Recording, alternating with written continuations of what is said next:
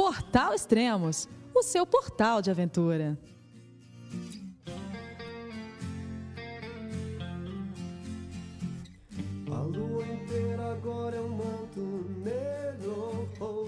Bom dia, boa tarde, boa noite. Bem-vindos a mais um podcast do Portal Extremos. Hoje vamos falar com a Carol Emboava e ela vai falar um pouco sobre o seu projeto Gira América.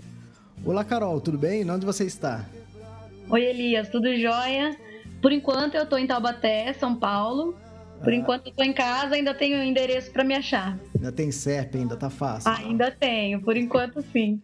Legal. É, se apresenta, então, fala um pouco sobre você para o nosso público conhecer um pouco mais. Tá certo. Bom, eu sou a Carol, moro em Taubaté, por enquanto.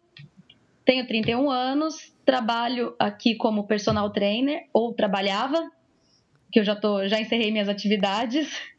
É, tem um site de culinária outdoor, que é o Cozinha na Mochila. É, acho que o pessoal deve te conhecer bem do Cozinha na Mochila, né? Você é, parece que deu algumas palestras na Adventure Sport Fair, é isso? Isso, faz três anos que na, na Adventure Sport Fair eu falo sobre culinária outdoor, falo sobre o cozinha na mochila, dou dica para o pessoal que viaja, sobre como se alimentar, o que cozinhar, como fugir do, do miojo nosso de cada dia nos campings, essas coisas assim. Ah, legal. E sobre o projeto, como surgiu, de onde vocês, como veio a inspiração de fazer esse projeto, ou a coragem também, né? Bom, eu sempre tive vontade de fazer uma viagem longa de bike.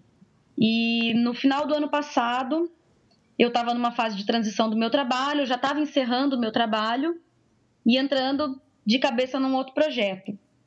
Aí eu pensei que poderia ser a hora certa de me dar umas férias de um ano para colocar esse sonho em prática.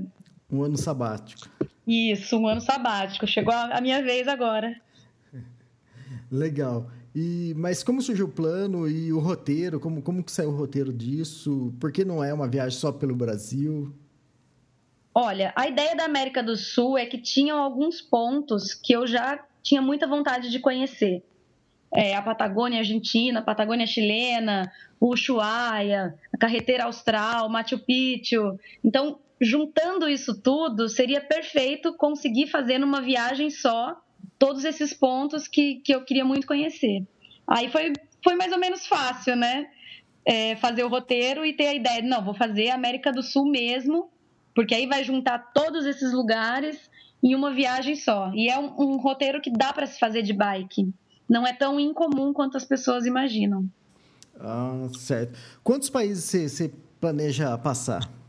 A ideia é passar em seis países, contando com o Brasil, então, vou sair do Brasil, vou passar no Uruguai, na Argentina, no Chile, na Bolívia e termina no Peru. É interessante. É, você fez algum treinamento para esse projeto? Bom, essa parte é, seria muito importante ter feito.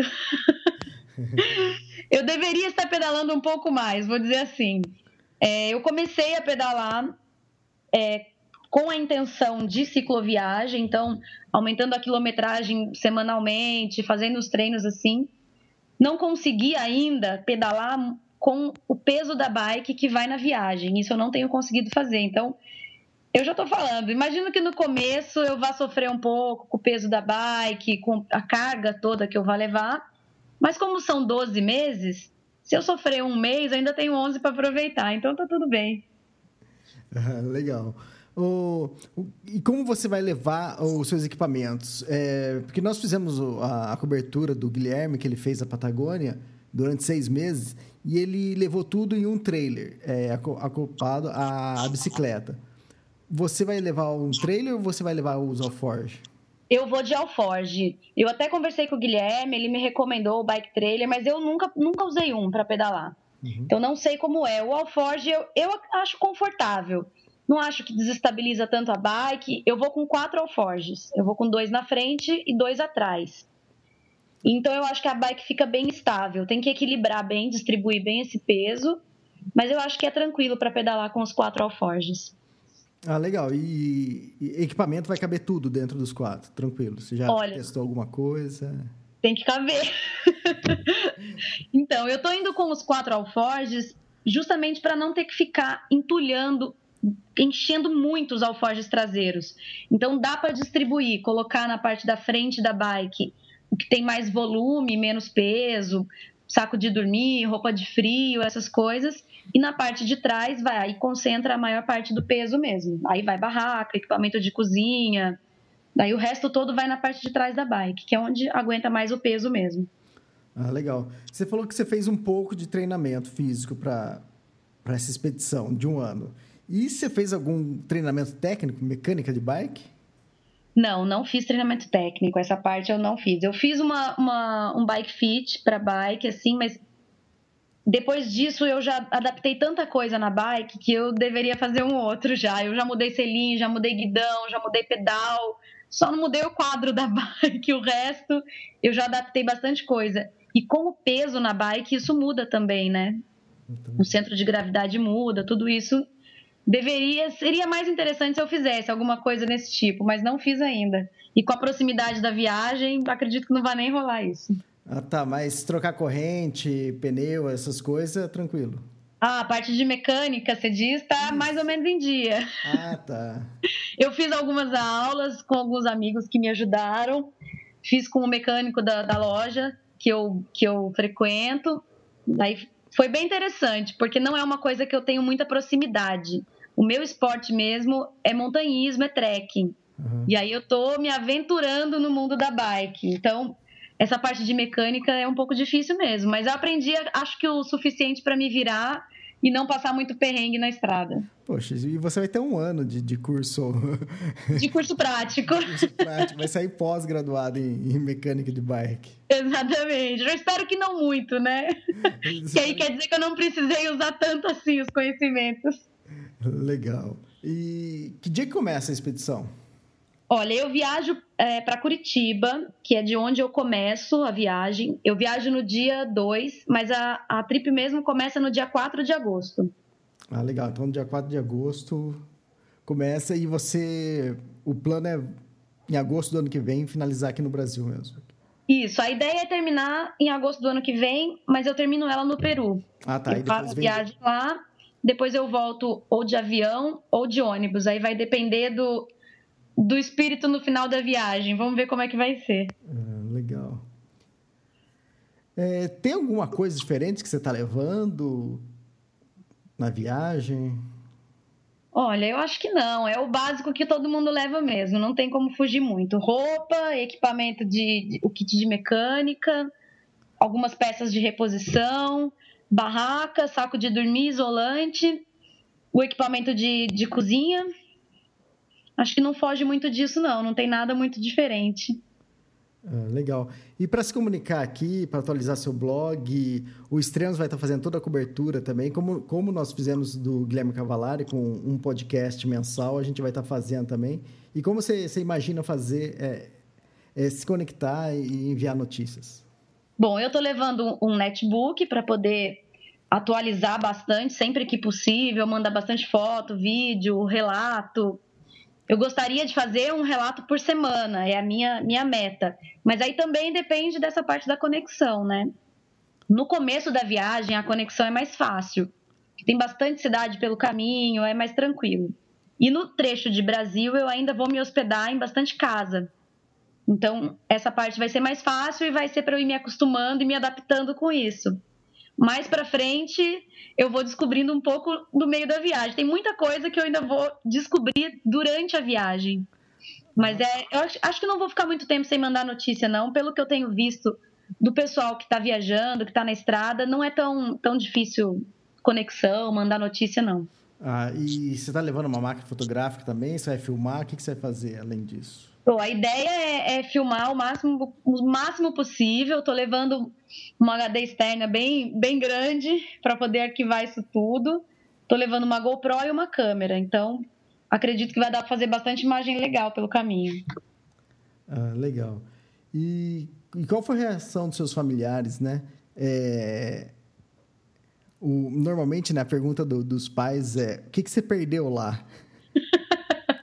é mais ou menos isso. Olha, no começo minha mãe não acreditou muito. Então, para ela foi tranquilo no começo. Quando eu falei que eu ia viajar, ela falou assim: "Ah, tá bom, vai, vai viajar de bicicleta, legal". Quando ela começou a ver que o negócio foi ficando sério, que realmente ia acontecer, aí ela começou, peraí, mas como é que é esse negócio aí de viajar de bicicleta? então ela foi aos poucos se acostumando com a ideia. E lógico, como toda mãe, não, não gostou muito, né? Ela acha lindo, ela acha super bonito fazer isso, mas se fosse com o filho de alguém, com o filho dela, ela não curte muito, não. E no caso de ser mulher e estar tá indo sozinha, todo mundo é, coloca esse empecilho, né? De ser mulher e de fazer sozinha. Acha que é mais complicado por esse motivo. Então, mas ela está se acostumando. Hoje em dia ela está mais tranquila. Legal. É, acho que essa é normalmente a pergunta que os pais, familiares falam é que você perdeu lá. Agora os amigos já ou os aventureiros já perguntam é, o que você espera encontrar lá. É, o pessoal da, da aventura, o pessoal curte muito mais, né? Os amigos vibram muito mais e ficam menos, não menos preocupados, mas não tem essa, essa coisa de, de familiar mesmo. Ah, legal, mas só reforçando a pergunta, o que, que você espera dessa viagem? Olha, eu não, eu não tenho assim um objetivo um objetivo real com a viagem. Ah, estou indo atrás disso. Eu estou indo atrás de conhecer. Só isso, conhecer, conhecer o meio, conhecer um povo diferente, uma cultura diferente, uma língua diferente que eu não domino em nada. Vai ser muita coisa para descobrir no caminho. Isso vai ser muito legal. Ah, legal. E todo mundo vai poder acompanhar aqui pelo, pelo podcast. E é quanto à hospedagem, que, você está preparado para quê? Para dormir em, em casas, é, hostéis, é, acampamento? Como que é? Olha, no começo eu ainda tenho bastante, bastante casa para ficar. O trecho do Paraná, Santa Catarina e Rio Grande do Sul ainda está mais tranquilo com isso. Mais para frente, aí é, é hostel, é camping, eu estou levando a barraca se precisar uma hora ou outra dormir num lugar que não seja camping, não tenho o que fazer. Os dias que tiver um, uma quilometragem muito longa para cumprir e não tenha apoio no meio do caminho, não tem muito o que fazer, aí é barraca mesmo. Eu estou usando bastante no começo o Couchsurfing, que eu nunca usei, vai ser também uma, uma experiência nova. Explica o que é para o pessoal saber. Couchsurfing você se cadastra, é uma rede social e as pessoas disponibilizam a casa dela para receber viajantes. E você também abre a sua casa se você quiser, né? Não é obrigatório. Tá, aqui, no então, Brasil, você, aqui no Brasil você vai usar o Couchsurfing? Aqui no Brasil eu vou usar. Eu fiz alguns contatos. É legal, a gente é bem recebido, assim, pelo menos na, na parte da troca de e-mails, assim, é bem interessante. Eu gostei. Tem as recomendações da pessoa, de outros que já, já se hospedaram lá. Então dá uma, uma segurança a mais. E eu vou, vou experimentar também. Aqui no Brasil eu vou usar acho que uns cinco ou seis lugares nesse trecho. Ah, tá. E você ainda nunca usou o Couchsurfing? Não, nunca usei. Vai ser a primeira vez. Ah, legal. Acho que quem falou sobre isso também foi a Jus Prado, que ela usou lá nos Alpes e, e ela falou que foi muito bem, muito bem. Ah, legal. É, então, dia 4 de agosto você parte e a gente deve fazer um novo podcast lá para o final de agosto, já para ver como está a sua experiência. Quando você imagina estar tá atravessando do Brasil para o Uruguai? Olha, Elias, eu acredito que dê mais ou menos um mês de viagem até sair do Brasil. Uhum. Mas é bem relativo isso, né? Porque o meu planejamento é bem flexível. Então, se eu chegar num lugar e tiver muito bom, eu não tenho obrigatoriedade de ir embora no dia seguinte, por exemplo. Eu posso ficar um, dois ou três dias. Ou se eu chegar em algum lugar que eu me planejei para ficar mais, e de repente não tiver legal, eu posso ir embora antes. Então, mas é mais ou menos por aí. Eu estou chutando que em 30 dias eu devo estar tá saindo do Brasil. Ah, legal. Então acho que antes de você sair do Brasil, com certeza a gente já grava mais um podcast. E vai ser legal. É, como aconteceu da outra vez com, com o Guilherme Cavalari, que teve textos, é, tem o blog da, da Carol Emboava, que vai entrar já no ar. E aí todo mundo vai poder acompanhar e pelo podcast também. Quem quiser fazer pergunta para Carol, também fica à vontade que a gente vai estar tá, é, levando a pergunta no podcast, ela vai poder responder, vocês vão poder acompanhar. A gente vai criar um mapa aqui para é, mostrar o trajeto dela também. Então, é, o que a gente deseja para você é boa sorte, boa expedição e pé na estrada. Legal, Elias. Obrigada. Valeu a oportunidade de divulgar a viagem também no Extremos. Ah, legal então, Carol. Muito obrigado e boa expedição. Valeu. Tchau, tchau. Até mais. Tchau, tchau. Is not the gifted one, will I forgot? He's not the teacher's son, no, he's just a reason for her to say that she needs a, a substance in her today. Well, who's to say he's not gonna see the sun? Well, I forgot.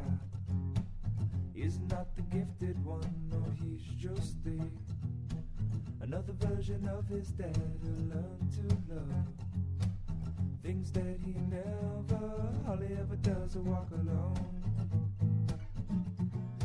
Man, he can only walk so far before all he ever does is look inside. He don't need nowhere to hide.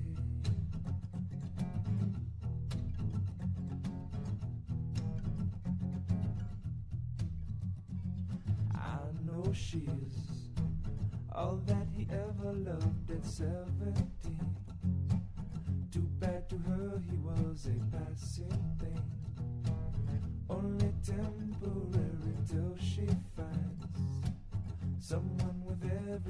Cause she's what we. I might call a sugar queen, see her whole scene. Consists of diamond rings, but that's okay. Probably better anyway, cause now that she's free, well, she might finally see that all he ever does is walk alone.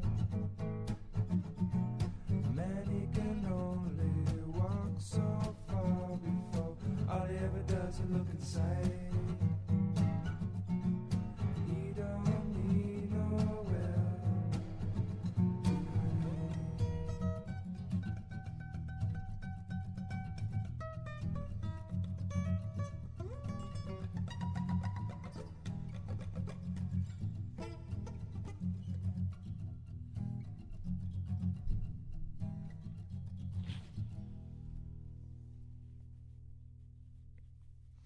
Funk that one up, huh?